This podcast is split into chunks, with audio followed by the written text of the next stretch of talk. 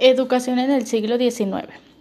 Fundación de escuelas e instituciones de estudios superiores. El nacimiento de la educación superior en México surge en el siglo XVI. Tiene como antecedente la Real y Pontificia Universidad de México, que inicia con la creación e impartición de una amplia variedad de cátedras y con la Real y Literaria Universidad de Guadalajara, ambas fundadas por la corona española.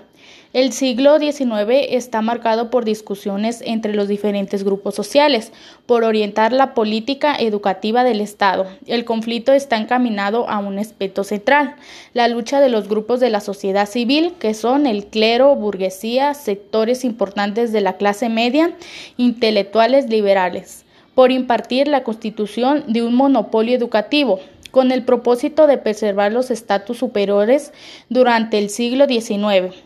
Los gobiernos de los estados crean institutos científicos y literarios establecidos como instituciones laicas de educación media como lo son la Escuela de San Carlos, la Real Académica de Nobles Artes de San Carlos de Nueva España, dedicada a la enseñanza de la arquitectura, pintura, escultura y grabado.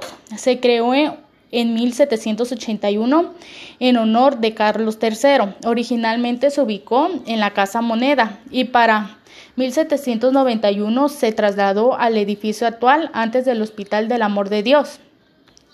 Otra de ellas es el Jardín Botánico. El Jardín Botánico del Instituto de Biología de la UNAM fue fundado en 1959 por los botánicos Faustino Miranda y Manuel Ruiz, con el apoyo del Fren del Pozo, fisiólogo, fisiólogo médico, quien entonces fungía como secretario general de la UNAM.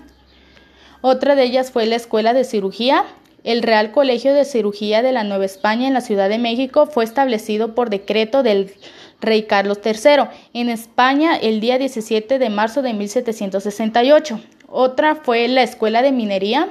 El relato seminario de, Minería de la Nueva España fue fundado el 1 de enero de 1783 con el propósito de enseñar la técnica de minas y mejorar la producción de la minería en la Nueva España.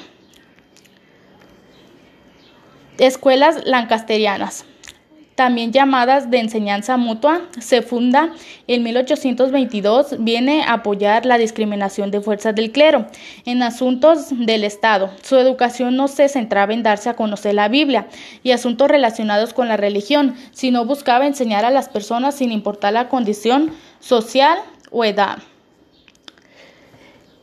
Cambios en la educación de este siglo. Durante el siglo XIX hubo una importante diversidad de escuelas, muchas creadas durante el virreinato, como lo mencioné anteriormente, como las que funcionaban en los pueblos de indios, que contaban con un profesor laico designado por la autoridad regional y eran costeadas por las cajas de comunidad. Con el paso del tiempo y las políticas liberales pretendían la asimilación de los indígenas, fueron desapareciendo y a esto se les entregó a las demás escuelas.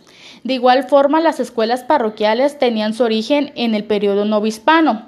Se les conoció como escuelas pías por ser gratuitas y admitir estudiantes sin distinción étnica.